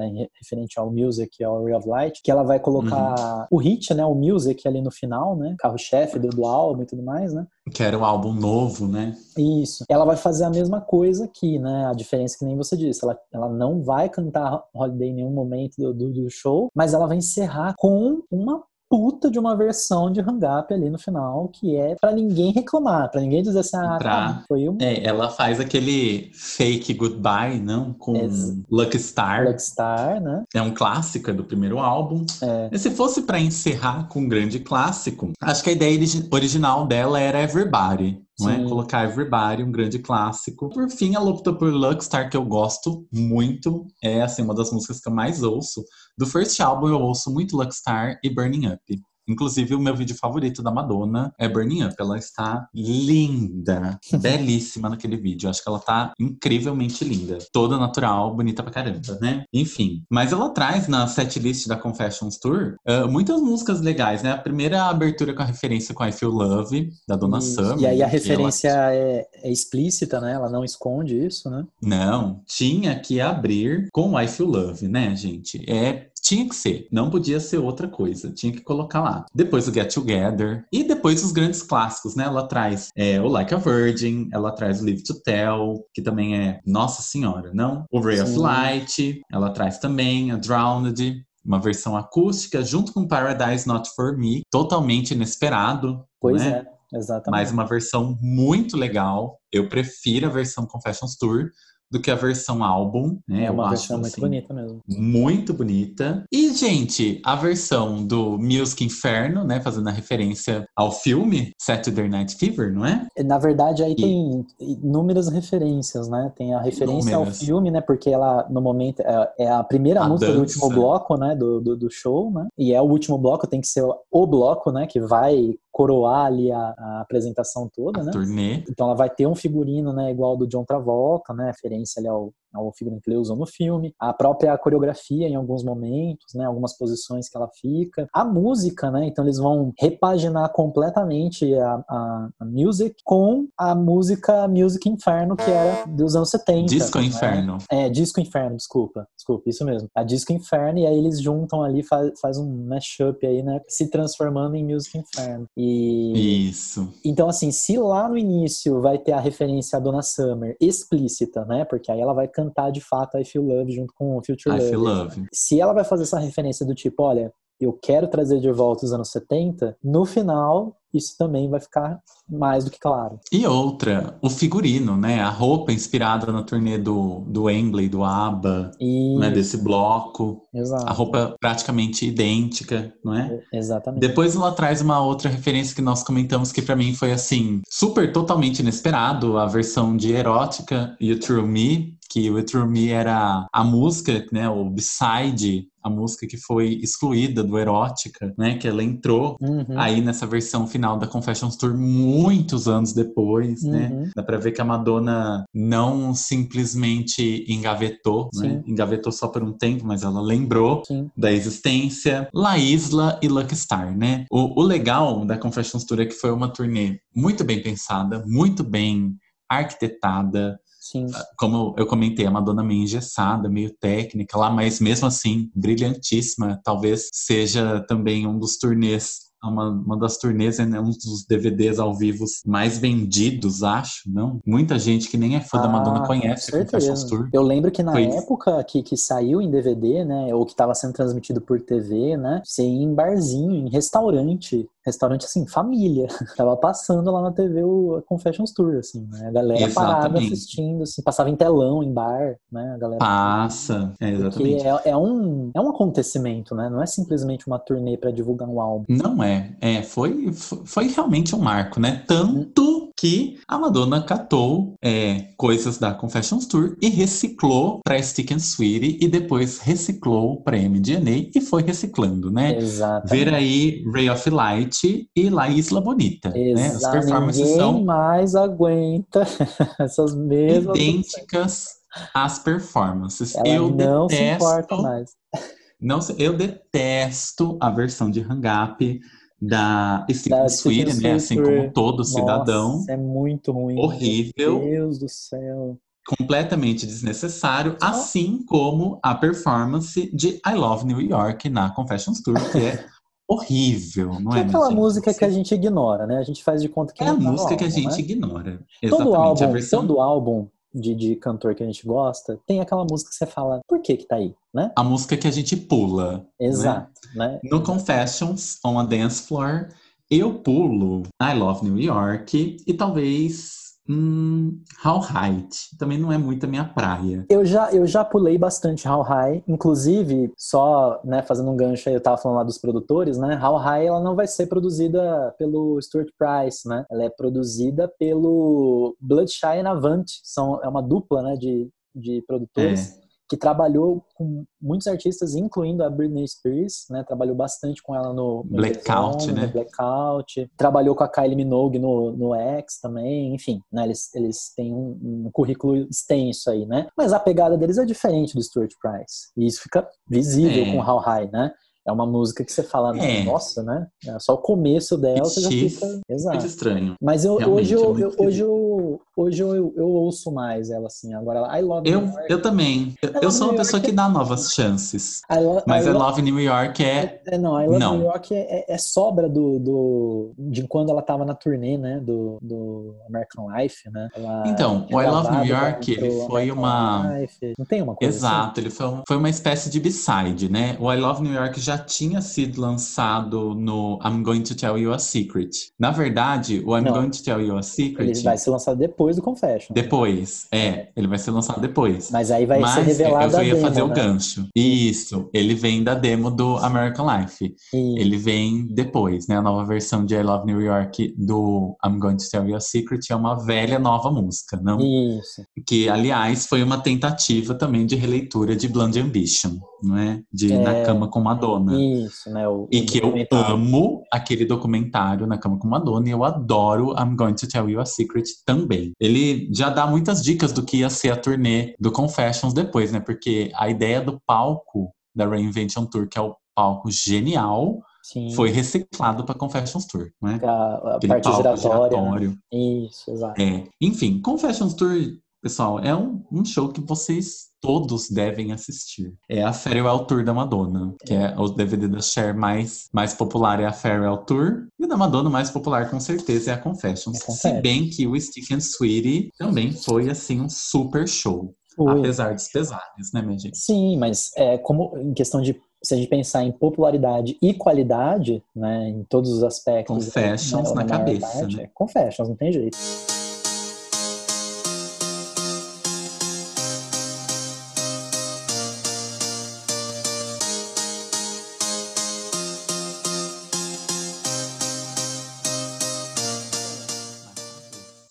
Aproveitar aí o que você falou da faixas que eu pulo no Confessions, né? Eu, eu pulo I Love, I Love New York, assim, desde, desde lá o comecinho, assim, lá da, desde 2005. Desde que inventaram, né? Pois é, né? Assim, Acho que eles colocaram a música no CD pra falar, deixa essa faixa aqui pra encher e é uma música. alguém pular ela. É uma música constrangedora até se você pensar, porque no show ela fica se, se justificando toda, sabe? Porque não tá em, em Nova Desde York. Desde a turnê promo, né? É, não tá em Nova York o show, aí ela tem que explicar para o público por que, que ela só ama Nova York na música, né? E aí ela fica inventando umas histórias do tipo, ai, Nova York é um estado de mente, da mente, não sei o quê. Ah, Madonna, vai tomar no cu. fica tentando enganar Exatamente, né, minha filha? Não põe vai essa bosta dessa música nesse disco. Não é à toa que o destino castiga ela derrubando ela dos cavalos, né? Exatamente, né? ai, que horror. Né? Literalmente né? derrubando o cavalo, né? Que horror. Então, assim, é uma música que, ai, não dá, né? Não dá. Não, não dá, que, gente. Eu acho que faz parte do, do álbum, né? Se todas as músicas fossem completamente perfeitas e muito bem recebidas, aí seria uma coisa meio estranha, eu acharia meio, meio bizarro. Tem que ter é. que você olha e fala, não, eu não consigo gostar de você, minha filha, vai, vai para lá, vai. E aí você passa. Enfim, falamos então aí dos singles, falamos dos é, clipes, da turnê, da, do pocket, dos pocket shows, né, da, da Confessions, da grande turnê que foi Confessions Tour. Falamos um pouquinho aí das faixas que a gente pula, a gente fez essa, essa emenda, né? E aí, Luiz, será que a gravadora deu uma boa investida em edições para esse álbum quando ele foi lançado em 2005? Teve bastante coisa que, que a Warner fez em relação a isso? Ah, teve, né? Para começar, o nosso velho e querido CD, né, gente? A versão CD. No começo dos anos 2000, o CD tava no auge da popularidade, né, minha gente? O CD é. custava um pouquinho caro também, mas para quem é colecionador, né, gente? Já ter um um CD do Confessions on This Floor já é uma glória, não é, é mesmo? Exatamente. Eu comprei o meu e fiquei louco quando ele chegou. Inclusive é o que eu tenho até hoje. Eu não comprei uma edição nova, né? Porque ele saiu versões repaginadas aí do CD. Mas na época mesmo, no ano de 2005, um pouquinho depois, já saiu a versão em vinil rosa, uma versão limitada, que eu achava que ia acabar forever, mas que tem disponível para você comprar até hoje. O preço pois é um é. pouquinho salgado. É uma edição é? limitada é? de mais de, de 15 anos já, né? Eles não têm uma meta né? Quando eles estão dobrando a meta, meta Exatamente. eles estão dobrando a meta desde 2005. Mas é justamente por isso que é o que a gente está justificando, né? É. Everton é um, um, disco que vende ainda. Hum, exato. Ele vende ainda. Já está com quase 20 anos aí, falta 15 anos, né? 15 anos. Faltam 5 falta cinco aí para bater 20 de lançamento e ainda a galera tá se estapeando para conseguir um vinil do pois é. Confessions. É. E é concorrido. E é. é. muito concorrido. Teve Sai uma prensagem, esgota.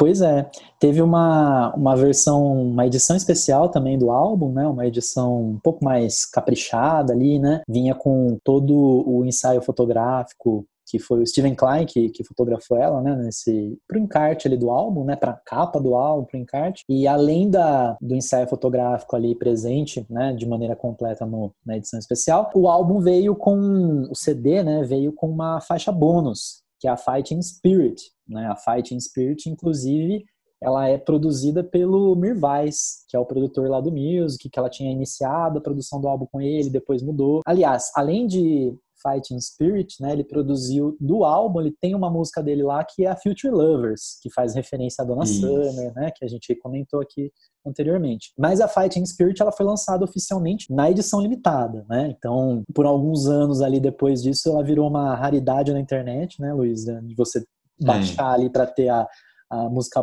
Meio né, era difícil. O áudio às vezes não era bom, né? Baixava, não era uma coisa legal. Era difícil é, encontrar. É, e é uma música muito legal, né? É uma música que ela, você percebe que ela tem uma produção diferente da, da pegada do álbum, mas ao, me, ao mesmo tempo ela tá ali dentro do, do som eletrônico, né? Da, daquela coisa meio anos 80, né? Bem legal. Assim. É, eu gosto muito da faixa bônus. Eu não tenho a edição especial, porque é essa edição especial do CD, com, se eu não me engano, são dois livros, né? Dois, dois encartes de fotos que tem lá dentro. Uhum. Uh, ela é bem difícil de achar e quando a gente acha, ela custa caro. Sim. É muito difícil, hoje em dia, né, 2020, você achar uma versão dessa lacrada. É, né, conservada, é, né? Conservada. Eu não ligaria de comprar uma edição não tão boa. Mas não é uma coisa que me faz falta. O que eu mais queria do Confessions era o vinil. Demorei para conseguir, mas consegui. Uh, vocês que ouvem a gente aqui, eu e o Everton, a gente coleciona vinil, né? A gente tem tendência Sim. em comprar as coisas mais em vinil do que em CD. Sim. E consegui um vinil do Confessions, eu comprei o meu em, no final de 2018. E, nossa, foi uma felicidade. Quanto que, e é, eu peguei por um bom preço ainda, não paguei nem 100 reais, comprei na Amazon britânica. E eu tava até com medo, né, do pacote vir um tijolo.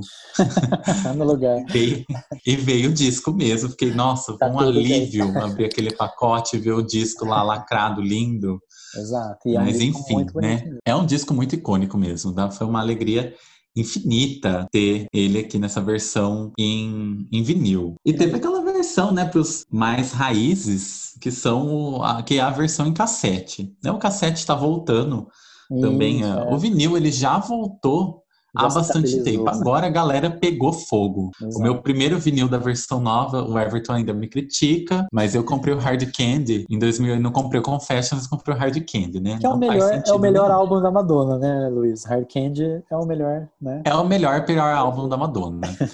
Isso é discussão para outro podcast. Não vamos começar a brigar aqui, porque senão, né, nós vamos brigar.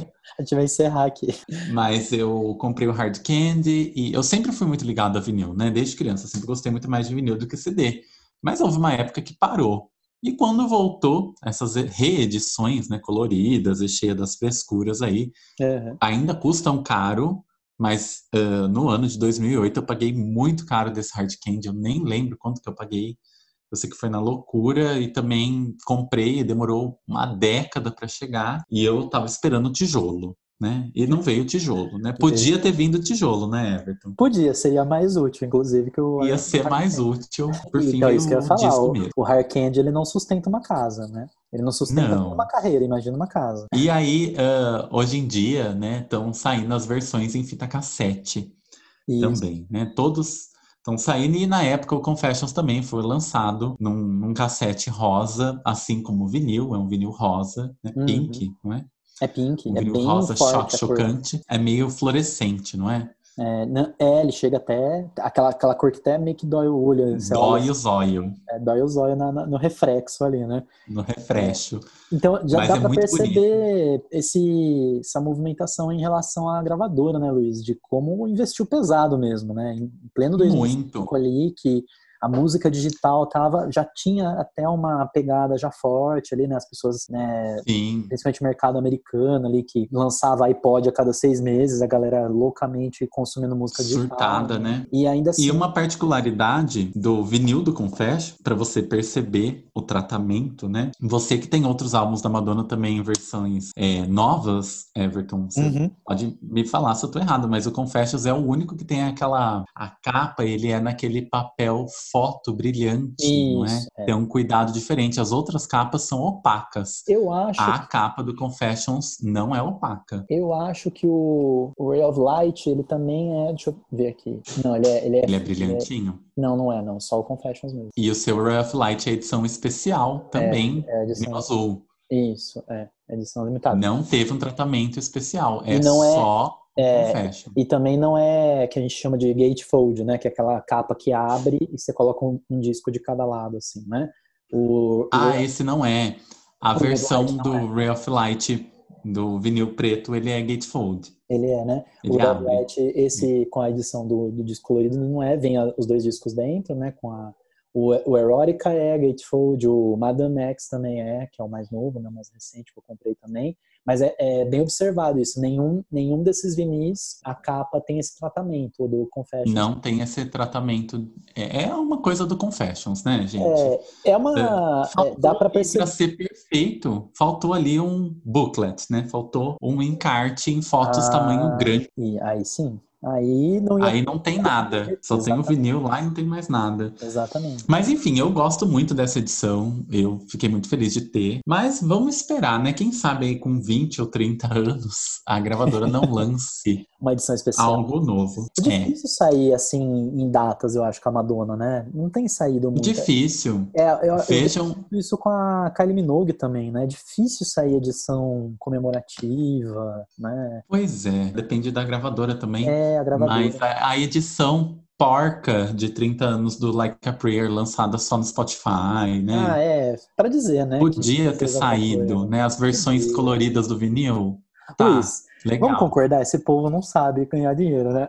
Não tá sabendo Não ganhar dinheiro. sabe. Coloca eu lá pra administrar isso aí, querido. Eu vou fazer a Warner virar um império, Exatamente. como se já não fosse. Mas assim, além de, aí, além de tudo isso, né, é, o fato você comentou aí de, de, ter, de terem lançado na época, né, todas essas edições estão vinil, Sim, cassete, é, CD, CD. edição especial de CD, CD com DVD com os clipes. E além de tudo, saiu vinil de remixes para em edição limitada. A galera saiu todos os singles saíram em edições de vinil, né? Em vinil também, que é difícil Sim. isso acontecer, né? Mas mais Os, raro, a- né? os singles vinis do Confessions, eles são bem raros, né? Não foram muitas prensagens, mas essa edição aí do Icon, né, dos remixes do vinil triplo, Aham. ela foi assim super limitada também.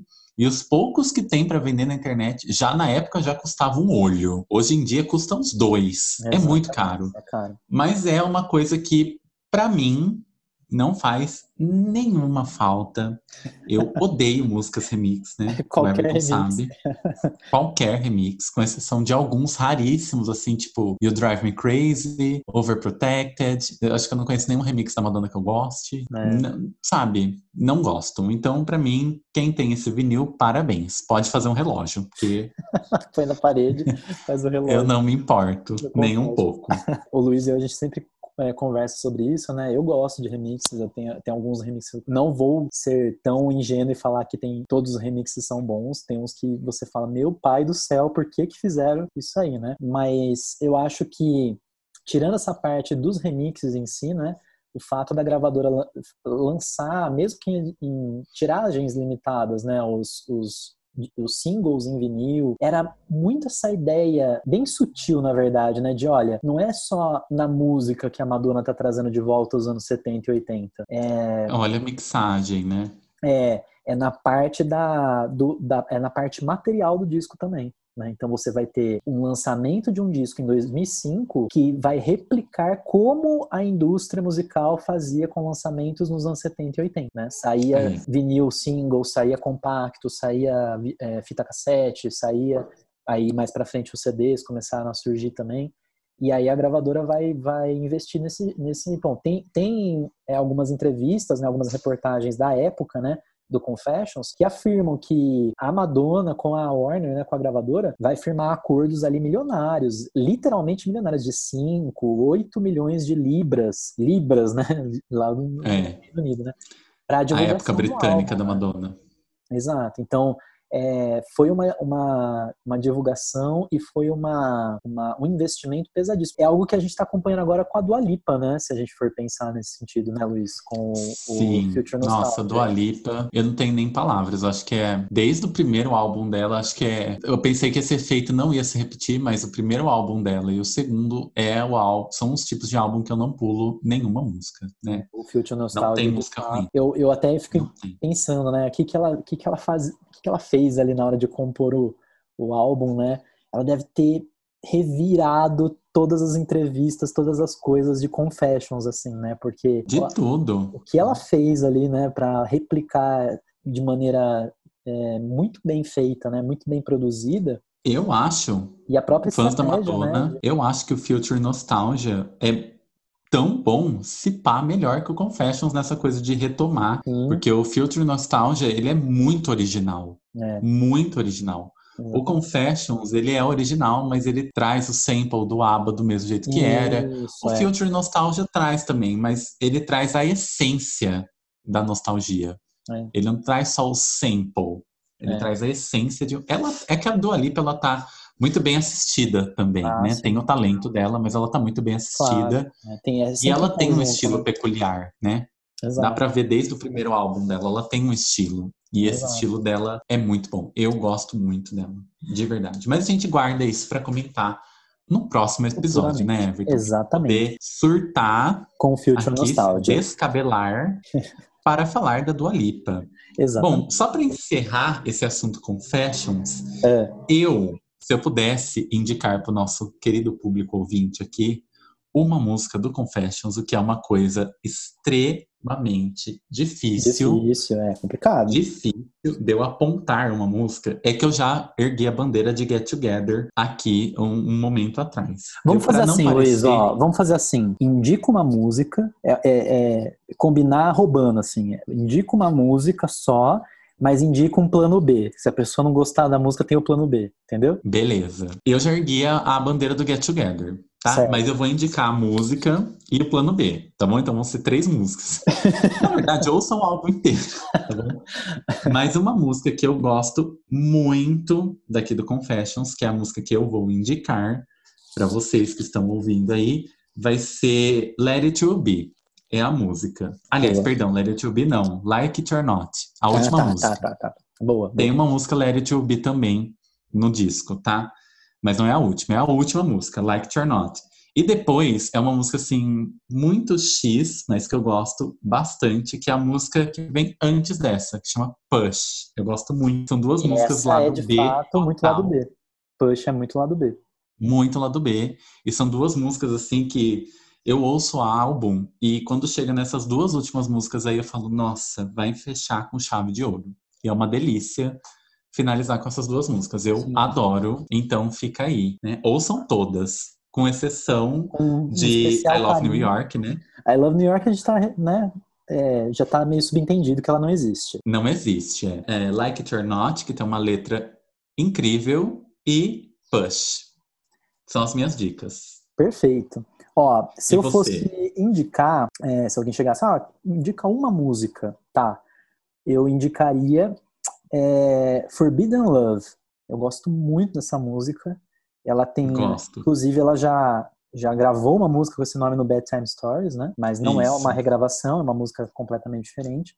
Eu acho que ela é uma música assim, a produção dela é bem diferentona também, ao mesmo tempo em que ela tem uma pegada bem bem disco disco mesmo, né? Assim, com uma, uma batida bem forte. E a versão ao vivo é melhor ainda. Eu gosto muito da versão da Confessions Tour. Acho ela muito bem produzida. Nossa, também. ao vivo é muito boa. É. E o plano B aí, para quem não curte muito de cara Forbidden Love, ó, não vou recomendar um single, né? Porque single provavelmente a maioria vai, já escutou aí. Eu vou recomendar assim, ouça Sorry. Se você nunca ouviu Sorry na sua vida, que é impossível, né? O que é muito difícil, mas muito pode acontecer. Mas às vezes gerações mais novas não conhecem, né? Não, não, não conhecem. Madonna. Sorry é musicaço, não é nem musicão, é musicaço. É pra... É uma delícia. É igual. Uma vez eu vi um cara no vídeo falando isso, né? E é, eu comecei a aplicar essa ideia em outras músicas. Eu acho que isso, isso se aplica em Sorry também. A festa tá desanimada? Coloca Don't Stop Till Get Enough do Michael Jackson pra tocar. A galera é. surta. Não importa se a pessoa conhece Michael Jackson ou não, o que é meio impossível também, né? Mas eu acho que é a mesma coisa que acontece com Sorry. Se você colocar Sorry, só aquele iníciozinho ali, aí começa a batida, a, o refrão, a galera dificilmente vai se segurar. Ah, eu lembrei de uma coisa só para finalizar aqui, para vocês terem dimensão do que é a Madonna. Eu lembro no começo, nos anos 90, uh, na, na televisão, eles, que a Madonna estava muito famosa, né? Eles falavam que você podia ir para qualquer país, em qualquer lugar do mundo, e perguntar para qualquer pessoa estranha na rua se elas conheciam a Madonna, e a resposta provavelmente ia ser sim. Né? Uhum. Houve um momento na vida da Madonna que ela era a pessoa mais falada do planeta, né? Assim é. como Michael Jackson, a Madonna também já foi uh, a pessoa mais conhecida do planeta em um determinado momento aí da carreira dela. Ou seja, ela cumpriu com a promessa dela, né? Ela falou, eu vou, eu quero. Cumpriu, já pode morrer, né? não, mentira, não pode não. Não, não, tá bom. Mas se morrer, já já fez o que ela queria mesmo, né? E muito já mais. Já fez, exatamente. Por isso que ela tem o direito de flopar, né, gente? Exato. Deixa ela flopar. Agora ela tá na, ela já fez o que ela tinha que fazer. Ela não, não precisa. Já. Ela não tem esse problema mais. O que vier depois do Madame X é lucro, né, Exatamente. gente? Exatamente. É isso então. Vocês ouviram aí o nosso primeiro podcast, aqui, nosso primeiro programa. A ideia né, de conversar aqui com vocês é, sobre algum disco é uma ideia que surgiu a partir das nossas próprias conversas ao longo dos anos. Conversas né? informais, né? Isso. Depois de muito tempo. E a ideia é passar essa sensação aqui para o programa e tentar passar alguma informação que você não saiba. E se existe alguém aí na na, no universo da internet que se deparou com esse programa e está ouvindo e não conhecia muito bem Madonna e agora está um pouquinho mais interessado, eu acho que o nosso objetivo foi alcançado aqui, né, Luiz? É isso aí. Ouçam Madonna, veja lá, descubram novas, novas velhas músicas, não é? Porque nem só de artistas novos a gente vai viver, né? A gente vai conhecer velhos artistas. E mesmo que às vezes a gente se torne um fã póstumo, né? O importante é que a música seja é. uh, sempre atemporal, né? Que ela Exatamente. fique aí com seu legado. Tudo bem, gente. Então a gente se vê no próximo programa. Espero que vocês gostem. Meu nome é Everton Mera. E eu sou o Luiz Ravazzi. E foi um prazer imenso estar aqui hoje, né, gente? Vamos nos ver em breve. É isso aí, gente Esse foi o Pod Replay de hoje sobre Confessions on the Floor da Madonna. Até mais. Alô, gente.